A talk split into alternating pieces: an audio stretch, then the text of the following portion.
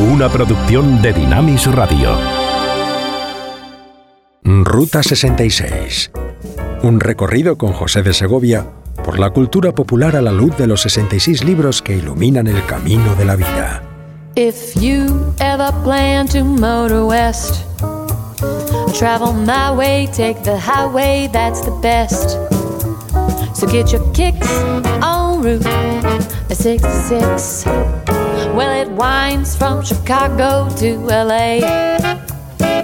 More than 2,000 miles all the way. Get your kicks on Route 66.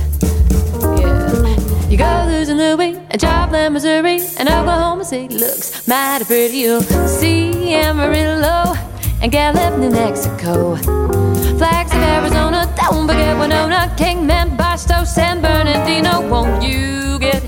A todos nos gustan las historias, son universales, no tienen eh, tiempo, pueden cruzar realmente ese abismo que hay entre personas de diferentes edades, trasfondos sociales, cultura, y a todos nos hablan a nuestra mente, afectan a nuestro corazón, nos entretienen y pueden ser profundas. Hoy nos acercamos a algunas eh, de las que más han llegado a lo más hondo del ser humano, las llamadas parábolas del Señor Jesús.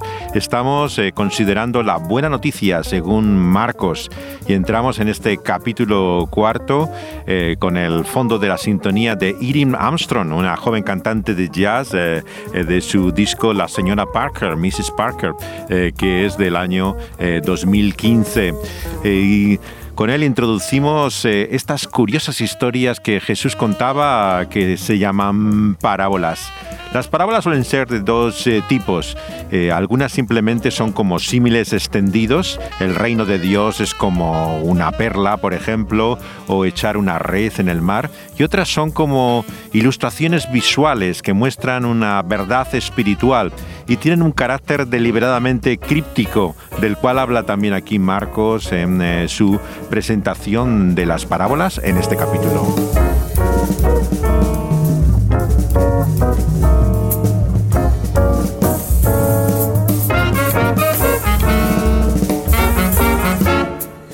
You go through St. Louis and Joplin, Missouri, and Oklahoma City looks mighty pretty. You'll see Amarillo and Gallup, New Mexico. Flags of Arizona, don't forget Winona, Kingman, Barstow, San Bernardino. Won't ya get hip to this timely tip? When you make that California trip, get your kicks on Route 66.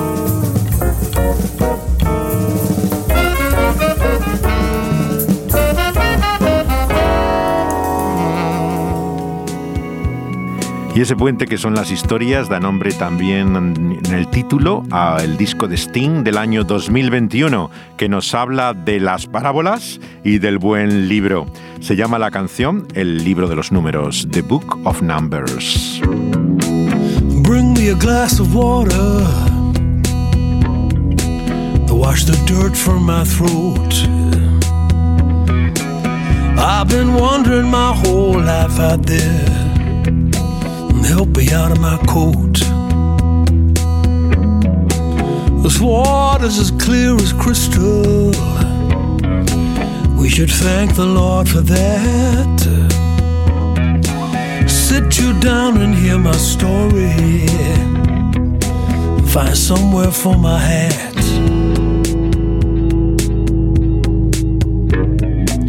A barkeep takes a stranger's hat finds a vacant hook. Turns back towards the traveler, his right hand on an old black book. The holy book of numbers. I think it's something that you read.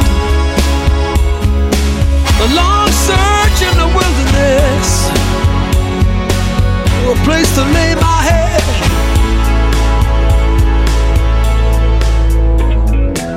So many parables in the scriptures, but this one I'm doomed to tell. Storm the gates of heaven, find myself in hell. Tantas parábolas en las escrituras dice, pero tengo que decir que he atacado las puertas del cielo, pero sin embargo me encuentro en el infierno. Canta este antiguo monaguillo que quiso ser cura, Sting, el líder de lo que fue la mítica banda de los 80, Police, que le traigan un vaso de agua para lavar la suciedad de su garganta que ha estado vagando por el mundo agua clara como el cristal. Debemos dar gracias a Dios por ello. Siéntate y escucha mi historia. En su mano tiene el extraño un sombrero y junto a él un viejo libro negro. Es el santo libro de los números. ¿Has leído alguna vez, lo pregunta, el largo camino por el desierto y un lugar donde reposar tu cabeza?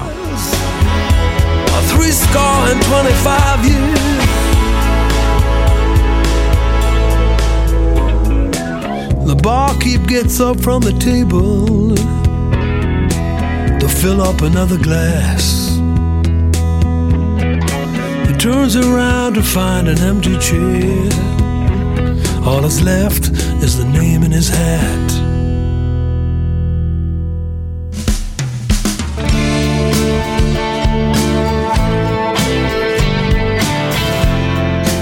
Y la parábola llamada del sembrador nos habla de esa palabra que nos cambia. Dice Tracy Chapman que debes hablar esa palabra, la semilla del cambio en tu vida.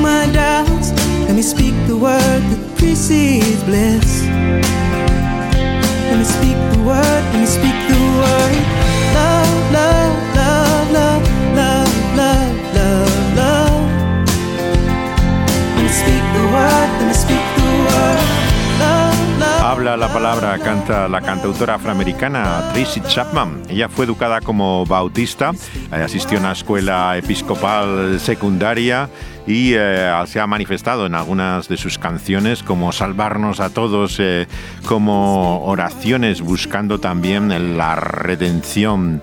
Y la parábola de Jesús nos muestra que esa está en esa palabra de vida y que nos muestra cómo el reino funciona en nuestra vida cómo viene por el oír y el oír por la palabra de Dios, nuestra salvación.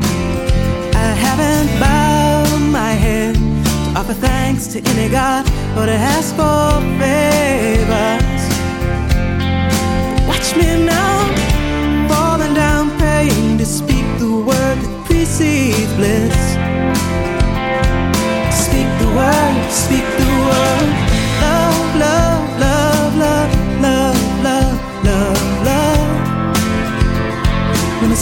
word, let me speak the word. Love, love, love, love, love, love, love, love. Let me speak the word, let me speak the word.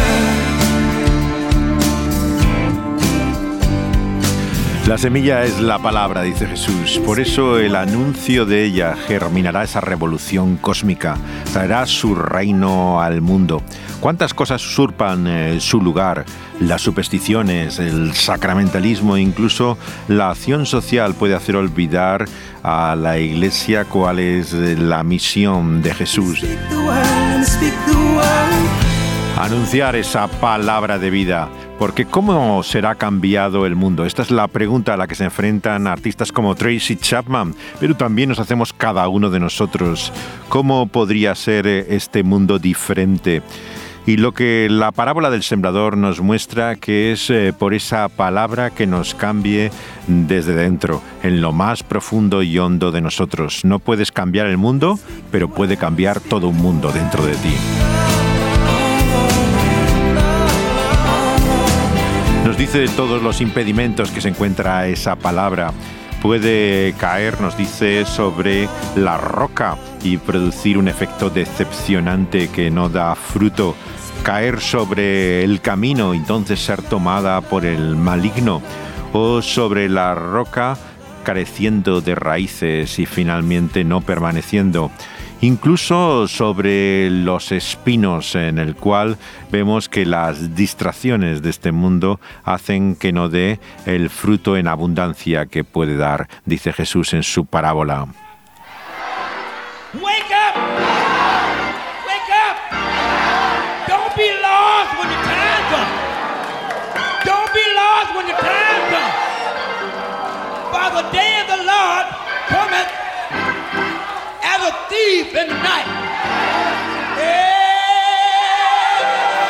Y este es James Brown haciendo de predicador en la película Los Blues Brothers y esta canción que se llama The Old Landmarks, que llama a predicar la palabra.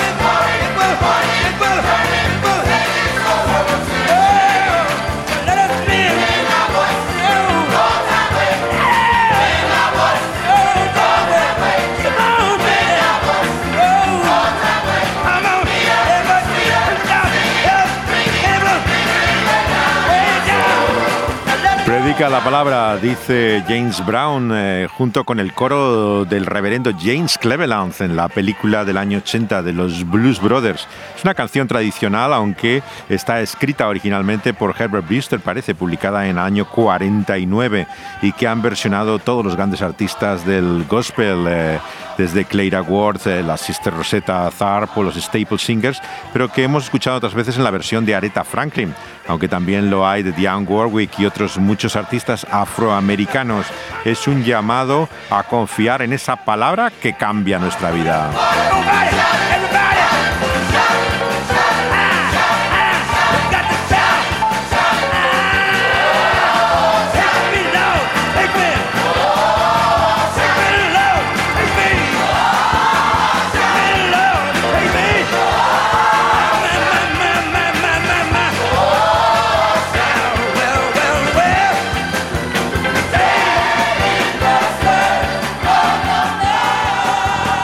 ¿Hay alguien más allá? ¿Hay un mensaje divino que recibir? Podemos tener contacto con esa vida fuera de la Tierra? Es una cuestión a la que vuelve la humanidad en nuestro tiempo una y otra vez. Pero si esto ocurriera, ¿cómo podríamos comunicarnos con ello? Este es el tema precisamente de la película del director canadiense Denis Villeneuve, que, eh, nominado a ocho Oscars, hizo esta historia sobre una lingüista dedicada a descifrar ese lenguaje alienígena de visitantes a nuestro planeta. La pregunta de si hay vida fuera de la Tierra se puede contestar de manera muy diferente, incluso por aquellos que tienen una postura escéptica, como es el caso de Carl Sagan, cuya historia Contacto también fue llevada al cine por Zemeckis y Jodie Foster, y que habla también de esa dimensión incluso teológica en, diálogo con la ciencia, que busca ah, responder a esa pregunta, eh, si hay alguien ahí, ¿cómo podremos entrar en contacto con él? Al fin y al cabo de que hablaba Kubrick también 2001 en esa historia eh, de Clark, eh, sino también de qué forma podemos aprender de ese eh, conocimiento de sabiduría exterior. En este caso, la historia está basada en un relato de Ted Chiang. la película de este director sorprendente es toda una parábola también sobre la necesidad de esa comunicación eh, que nos permita entender este mensaje trascendental. Solía pensar que este era el principio de tu historia.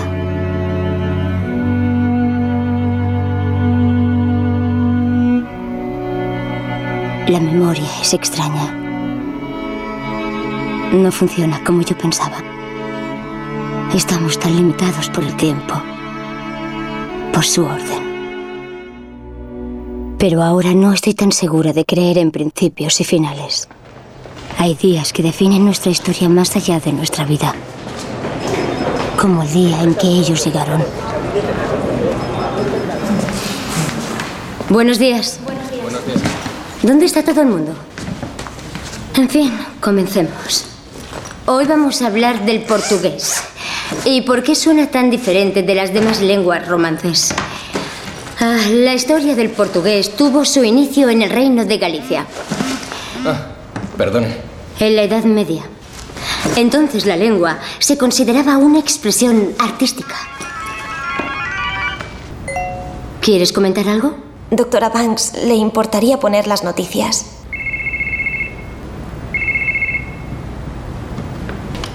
En los hechos. Sin embargo, las autoridades han establecido un cordón policial alrededor de la zona. Hemos intentado acercarnos hasta allí, pero por desgracia, los accesos al estado de Montana están totalmente restringidos ahora mismo. El objeto aterrizó hace 40 minutos al norte de la Interestatal 94. No sabemos si se trata de una nave experimental o... Un momento. Nos acaban de informar de que objetos como este han aterrizado en otros ocho lugares del mundo. ¿Tenemos imágenes? ¿Sí? ¿Las tenemos? Sí, ya están grabadas. Estas imágenes nos llegan de Hokkaido. Es una noticia global y está ocurriendo ahora mismo. Los sucesos se precipitan tan deprisa que aún no tenemos mucha información al respecto. Hemos hablado con funcionarios del De acuerdo. gobierno y estamos tratando de recabar más información. Se suspende la clase.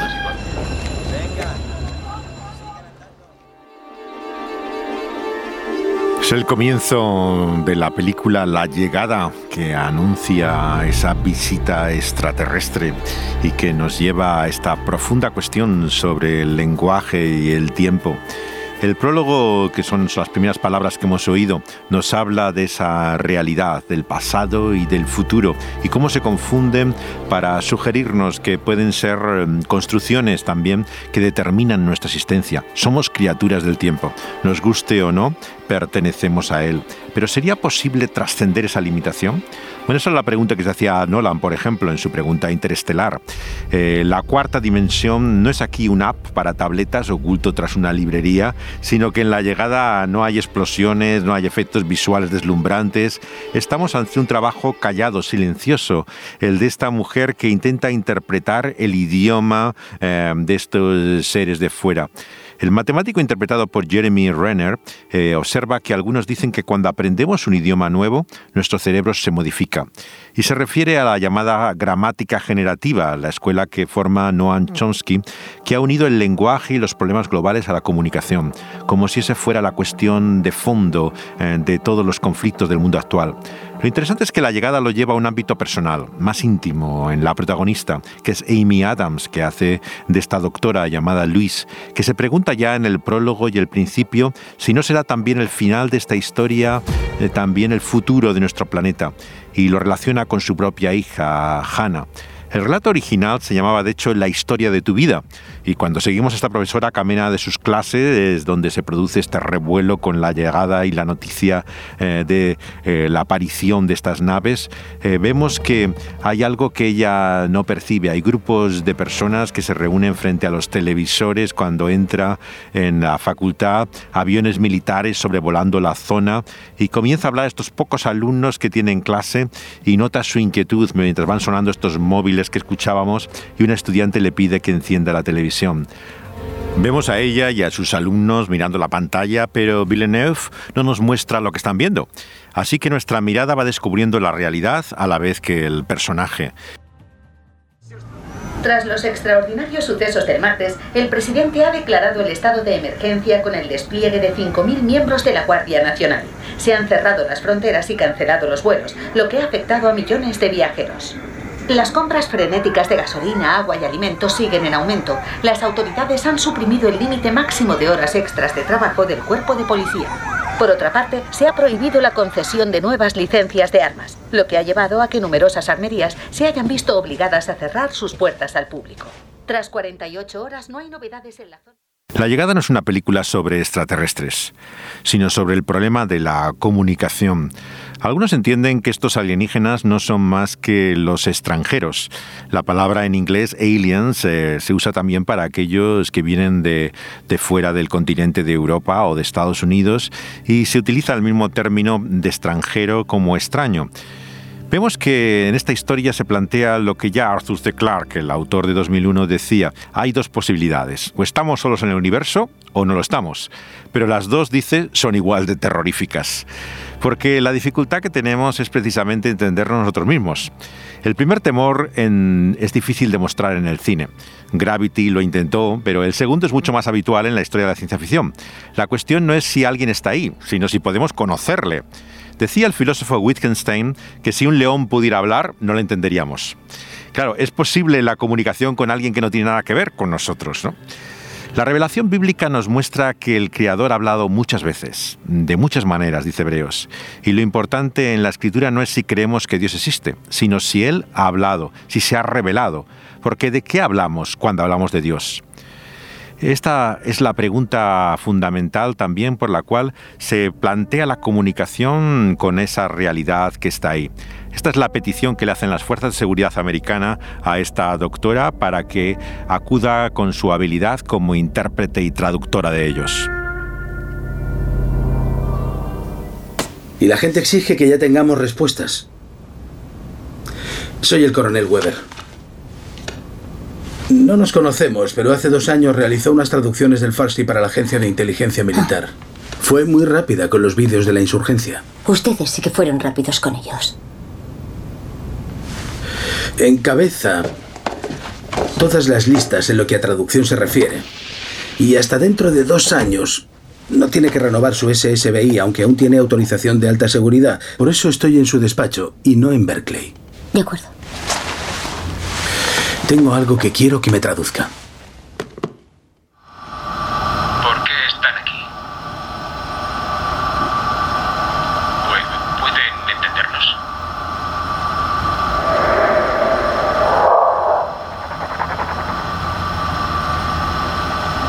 ¿De dónde vienen?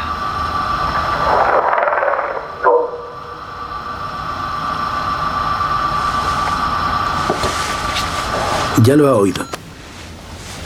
¿Qué le parece? Son... Sí. ¿Cuántos? ¿Cuántos qué? A- a- am- ¿Cuántos hablan? Dos. Suponiendo que no hablen al mismo tiempo. Eh, eh, ¿Está seguro? ¿Tienen boca? ¿Cómo enfocaría esta traducción?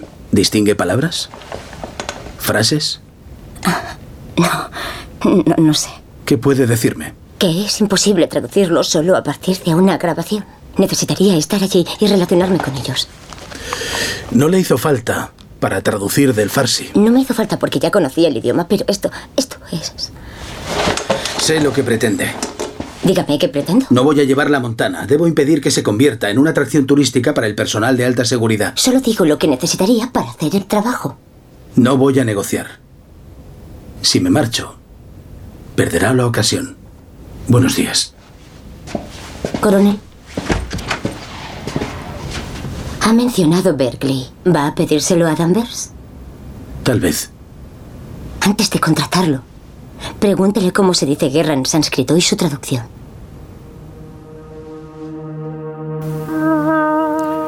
Como pueden escuchar, esta es una película sobre el lenguaje, su interpretación. Cuando hablamos de las parábolas, como en este capítulo en el cual nos adentramos hoy, el cuarto del Evangelio según Marcos, nos preguntamos qué es exactamente una parábola. Aquí dice en el verso 34 que es lo que Jesús habla a los de fuera. Es por lo tanto no esa historia simple que mucha gente cree, ¿no? Que tenga un significado espiritual. Eso es simplemente parte de la verdad de lo que es. Las parábolas son más que un cuento, que una historia agradable, una versión cristiana de las fábulas de Sopo. Eh, reflejan unos principios con los cuales él describe lo que llama el reino de Dios. Pero actúan como espejos de nosotros mismos, nos muestran nuestra vida, revelan nuestro corazón a la luz de esa palabra divina.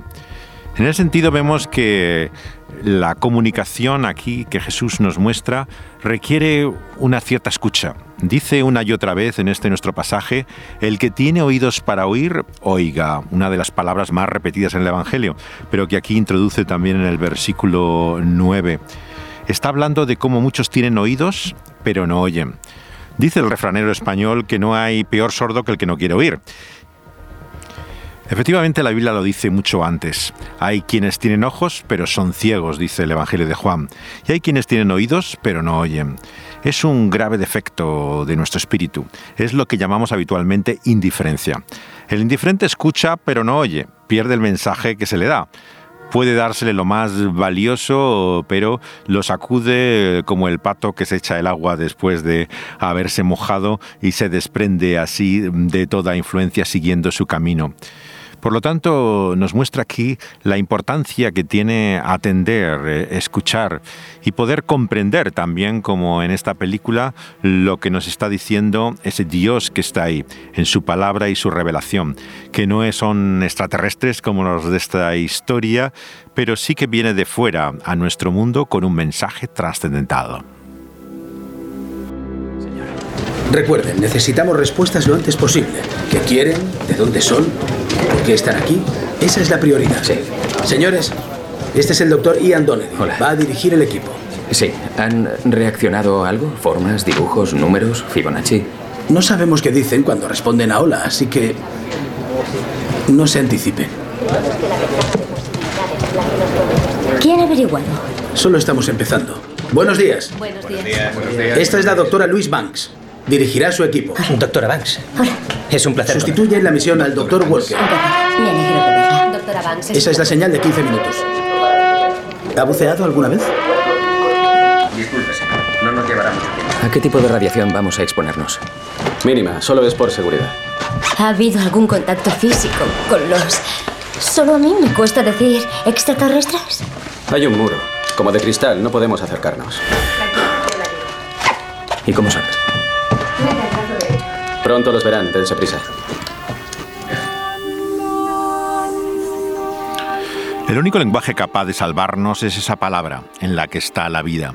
Y esa vida es la luz de los hombres, dice Juan. Esa luz eterna que ilumina en nuestra oscuridad y nos muestra nuestro propósito en esta vida. Vemos también, por lo tanto, que de esa forma la semilla de la que habla la parábola del sembrador revela la realidad de quienes somos nosotros. Ese es su mensaje, lo que nos dice de ese Dios que está ahí y gobierna, de esa realidad extraterrestre y trascendente, pero que llega hasta nosotros también con todo su poder y su luz. Y aquellos que la oyen responden de diferentes maneras. Por un lado, como dijimos, hay algunos que oyen el mensaje y se lo sacuden, como el agua del pato, pero eh, su mente está tan llena de otras cosas que su mensaje se queda en la superficie. Han oído lo que se ha dicho, pero en cuanto cambia la conversación ya no ha quedado ninguna impresión en ellos de lo que se dice. Esto nos dice la parábola del sembrador, es también la obra del maligno. Es él el que toma esa palabra y quita su influencia en la vida de la persona. Otros responden más positivamente, el mensaje les llega con alegría, pero como no produce realmente el reconocimiento del mal, la tristeza, la vergüenza, lo que llamamos en el Evangelio arrepentimiento, es una reacción superficial. Es, son las semillas que quedan sobre la roca que hay en nuestro corazón y que no produce fruto. Y hay una tercera que está totalmente eh, afectada por eh, los espinos, eh, esas que muestran el mal que hay en nuestro corazón y que impiden que pueda tomar raíz y cambiar nuestra vida. Nuestras prioridades se vuelven confusas. Son muchos los obstáculos, por lo tanto, para recibir esa palabra no solamente entenderla, sino que ocupe ese lugar en nuestra vida para cambiar nuestra existencia. Todo lo que hace usted ahí, debo explicárselo a un grupo de gente cuya primera y última pregunta es, ¿lo pueden utilizar contra nosotros? ¿Debe ofrecerme algo más? Canguro. ¿Qué quiere decir? En 1770, el barco del capitán James Cook embarrancó en la costa australiana y Cook se adentró en el territorio de los aborígenes. Uno de los marineros señaló a los animales que saltaban con sus crías en una bolsa y preguntó qué eran. Los aborígenes contestaron canguro. ¿A dónde quiere llegar? Más tarde supieron que canguro significa no entiendo, así que necesito hacer esto para evitar malentendidos. De lo contrario, tardaremos diez veces más. Eso me vale por ahora.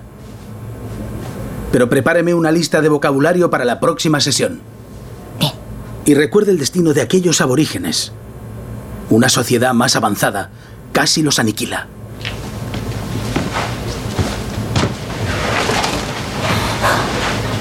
Es una buena historia. Gracias. No es cierta. Pero demuéstrame teoría. La historia de Luis, por lo tanto, es también una parábola para mostrarnos una verdad como la que Jesús nos muestra en estas historias del Evangelio. Las parábolas de Jesús son como misiles lanzados contra ese reino de oscuridad que hay en el corazón del ser humano. Están destinados para destruir esa autoconfianza que tenemos hombres y mujeres y vencer toda oposición para descubrir quién es Él. Están calculados para llevarnos a ese punto mismo de decisión. El punto de la parábola que viene a continuación también sobre la luz eh, que es puesta en una casa y no escondida, muestra también ese contraste que hay ¿no? entre ese reino de Dios, como se ve en el presente, y su futura manifestación. Y le añade también en los versículos 26 al 29 otra parábola que podríamos llamar del entorno agrícola, que nos recuerda a la primera del sembrador.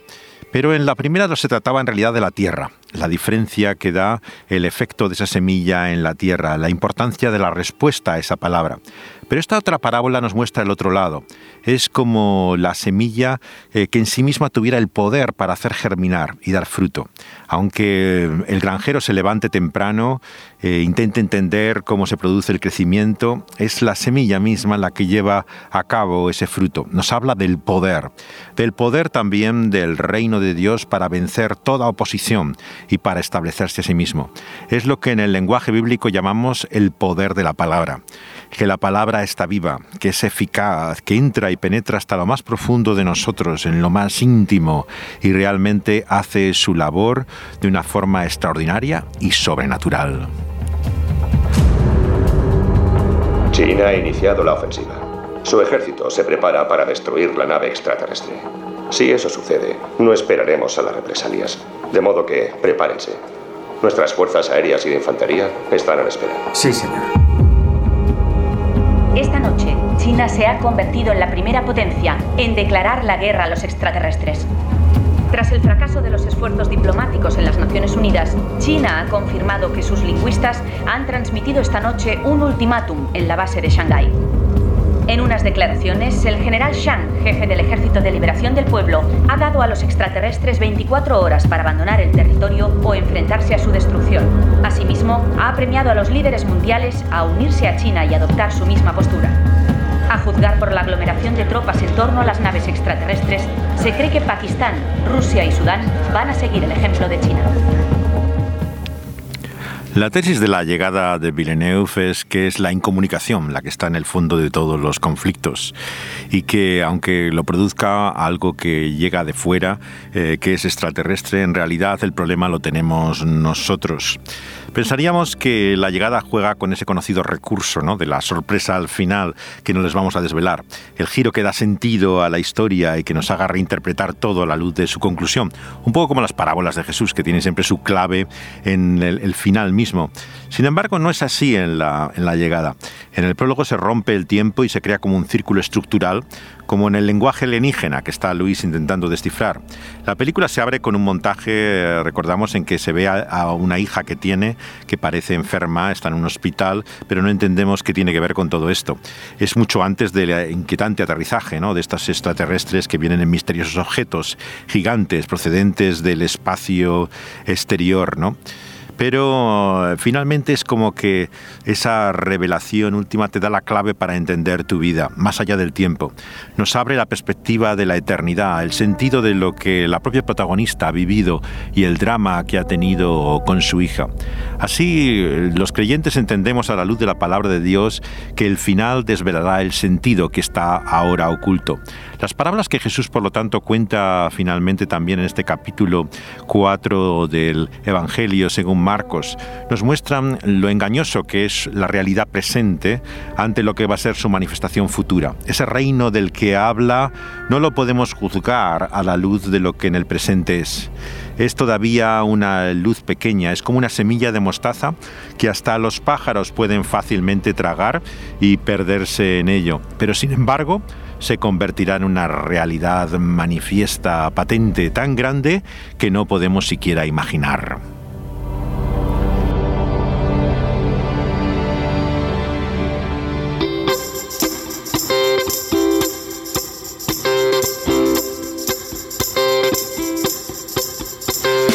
Aunque la luz no sea nuestra, podemos reflejarla. No debemos despreciar lo pequeño que sea. Esto dice este cántico tradicional de gospel que oímos esta vez en la voz de Fontela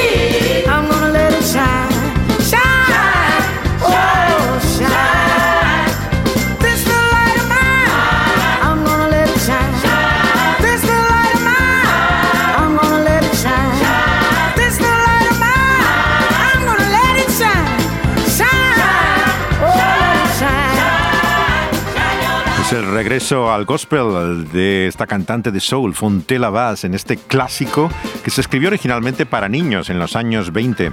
Se le atribuye a Harry Dixon Lewis, eh, pero eh, no hay realmente seguridad sobre el crédito. Fue adaptado luego eh, por Sylvia Horton en la época de los derechos civiles, en que fue un cántico muy popular.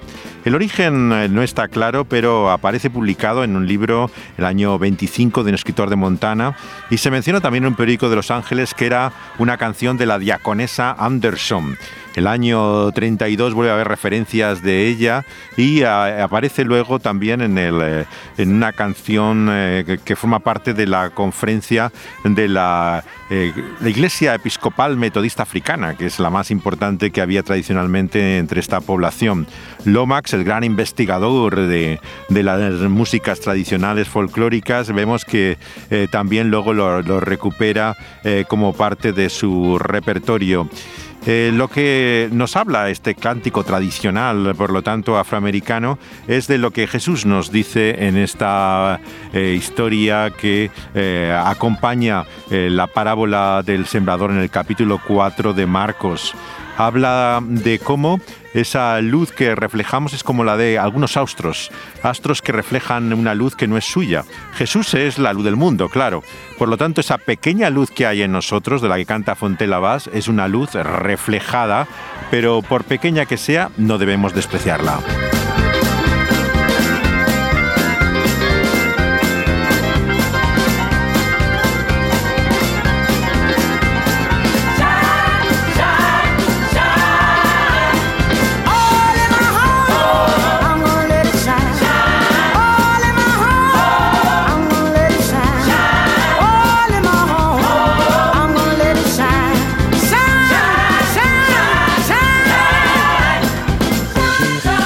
Dice Jesús aquí en este capítulo 4 del Evangelio de Marcos que quien enciende una luz en su casa y la esconde, dice el verso 21. Podemos imaginar la sonrisa de sus oyentes, era algo tan absurdo.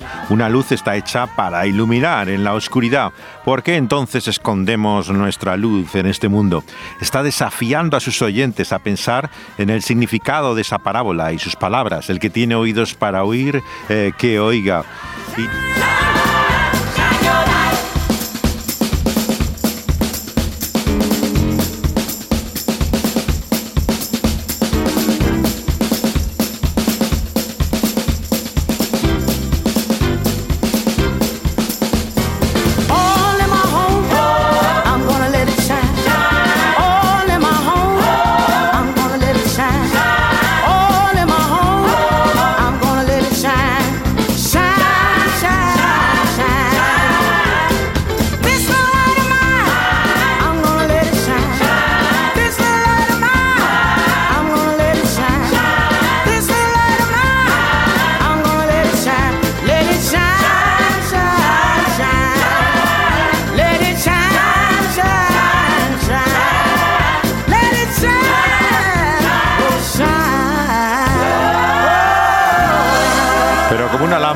Es colocada en una casa para brillar con fuerza. Así debe ser eh, también con Él. Llegará un día, dice Juan también, cuando Jesús dará su luz a todo el mundo. No va a permanecer escondido para siempre. Nos habla, por lo tanto, de ese contraste entre lo que parece todavía una luz velada, el reino de Dios en este mundo, y su manifestación futura. Así Jesús está entre sus discípulos como un rey veladamente, pero un día todo aquello que está escondido será dado a la luz. En su poder veremos que ese reino eh, vencerá a toda la oposición y se establecerá, como en la parábola de la semilla de mostaza, aquello que parece insignificante es en realidad una conspiración, por la cual ocultamente va creciendo hasta finalmente salir a la luz y ocupar todo el mundo conocido.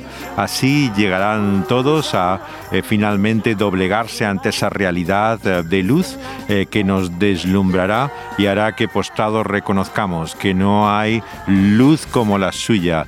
Veremos realmente lo que significa su gobierno y su poder en este mundo.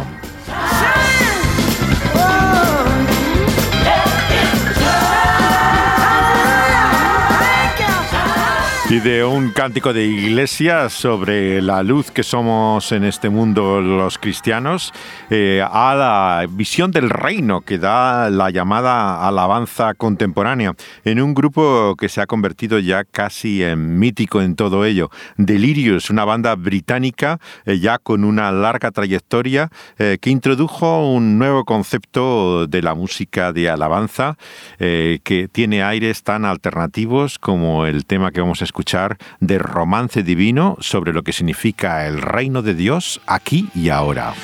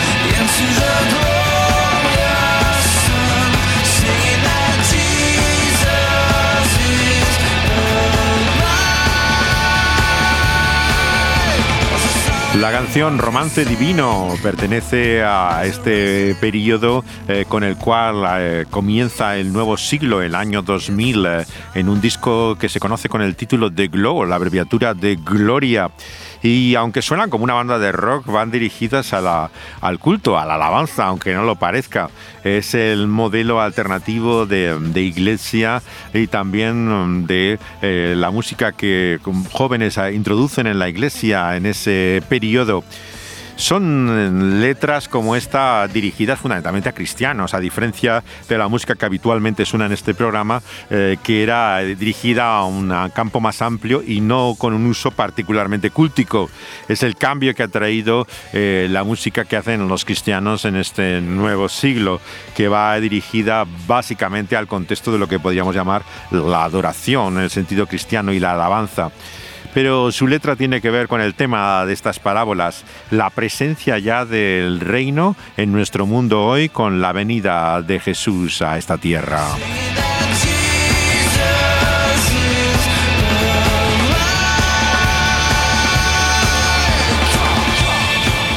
Las afiladas guitarras del grupo de Lirios, de hecho al principio se llamaban Cutting o sea, el borde mismo de ese sonido eh, punzante de este grupo de alabanza, de adoración cristiana contemporánea, surgido en Littlehampton, en la región de West Sussex, en Inglaterra y que estuvo en activo del año 92 al 2009, pero luego también ha reaparecido y tiene una larga trayectoria de discos en esta misma línea con diferentes variaciones eh, en periodos cortos de cada par de años.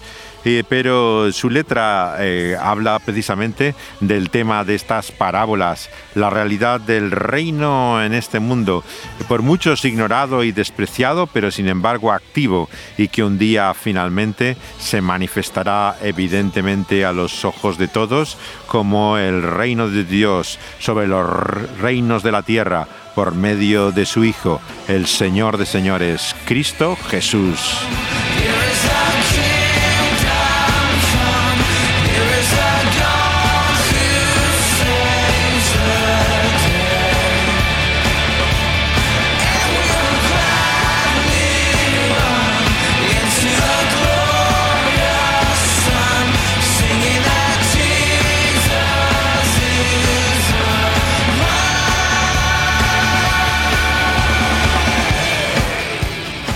Dice así esta canción, eh, es una canción para que todos canten, como pueden escuchar.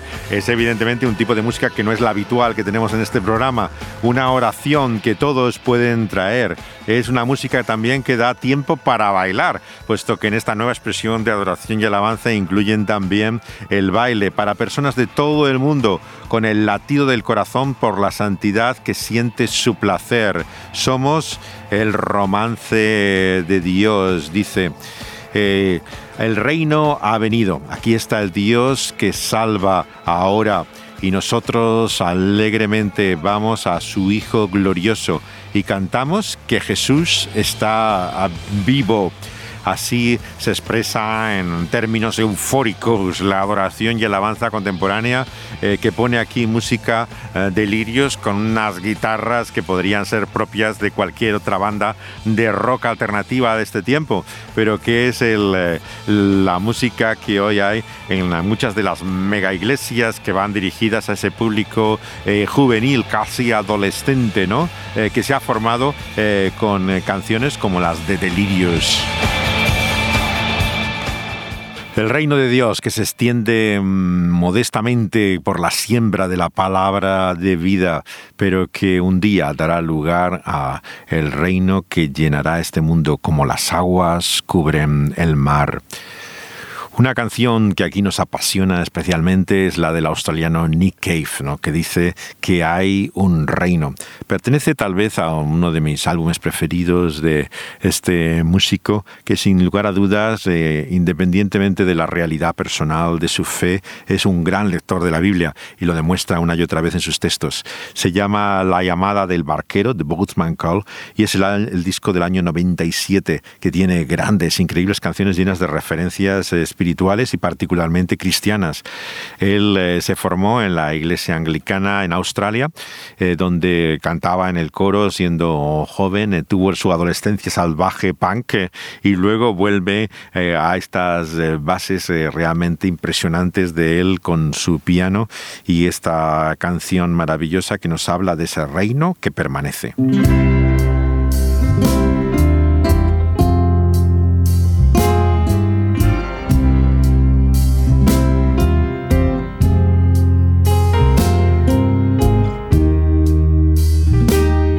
Como una canción de alabanza, pero que habla a lo más profundo del ser humano, de ese reino y de ese rey que vive fuera y dentro y es todo para él. Nick Cave. Just like a bird that sings up the sun in a dawn so very dark, such is my faith for you.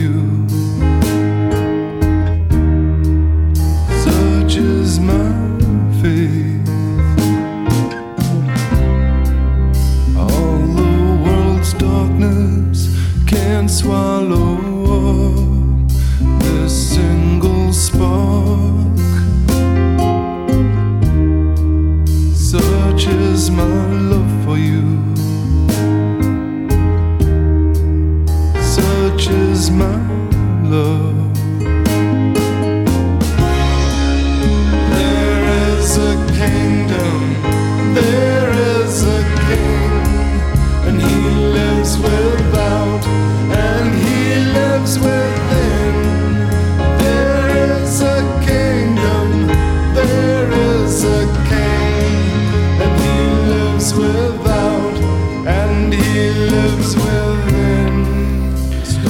¿Qué es el reino de Dios en definitiva, sino su gobierno? No tiene una delimitación geográfica, no se conforma por una tierra en particular, ni siquiera es simplemente este planeta.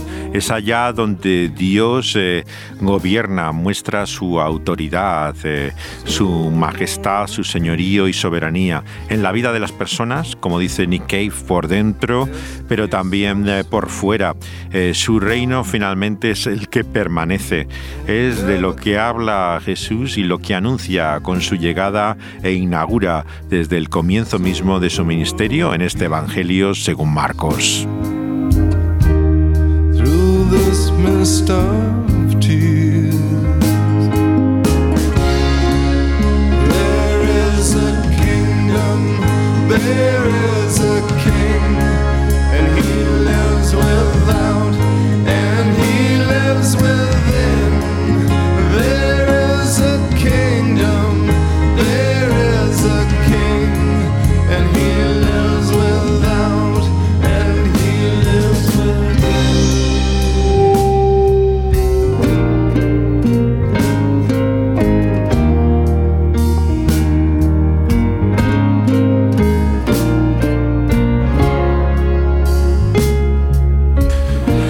Reino de Dios descrito en las parábolas de Jesús eh, que inspira tanto estas canciones de este décimo álbum en estudio que hizo el australiano Nick Cave eh, con su grupo The Bad Seed, eh, las malas simientes, semillas del año 97 y que grabó ya en su periodo londinense.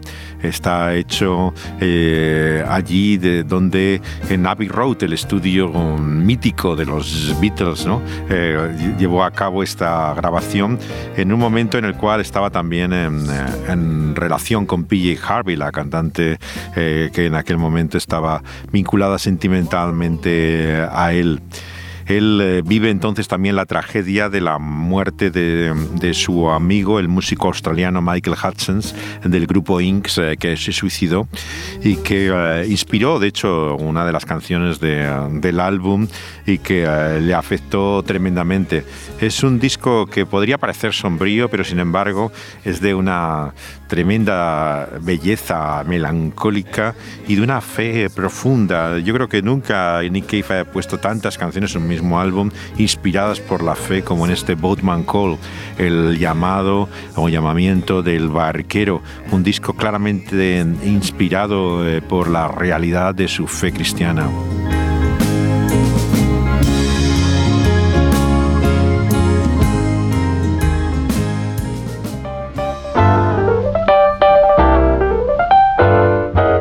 Seguiremos hablando del poder que se manifiesta en este reino al final de este capítulo 3 en que muestra Jesús su poder sobre los elementos naturales, calmando la tormenta, pero también el comienzo del siguiente capítulo, el capítulo 5, que nos habla nuevamente del poder sobre la oscuridad maligna y su realidad demoníaca entre nosotros. Será el tema de nuestra próxima parada en esta ruta, el poder que Cristo muestra en su reino. Route 66.